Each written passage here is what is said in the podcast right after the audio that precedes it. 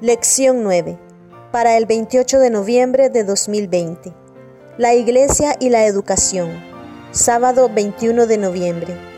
Lee para el estudio de esta semana. Lucas capítulo 10 versículos 30 al 37. Mateo capítulo 5 versículos 14 al 16. Lucas capítulo 4 versículos 18 al 23. Jeremías capítulo 29 versículo 13. Mateo capítulo 7 versículo 7.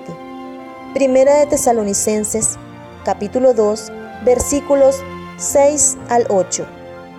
Para memorizar, porque nunca usamos de palabras lisonjeras, como sabéis, ni encubrimos avaricia.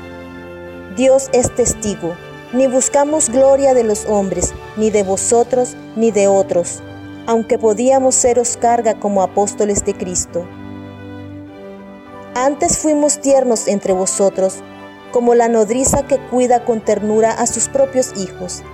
Tan grande es nuestro afecto por vosotros, que hubiéramos querido entregaros no solo el Evangelio de Dios, sino también nuestras propias vidas, porque habéis llegado a sernos muy queridos.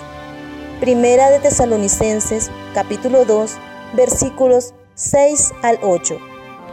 Desde los primeros tiempos en que los fieles se reunían para adorar a Dios, en sinagogas, hogares e iglesias, la Biblia muestra a gente que, mediante el estudio de las escrituras y la adoración, anhela conocer a Dios y comprender su voluntad.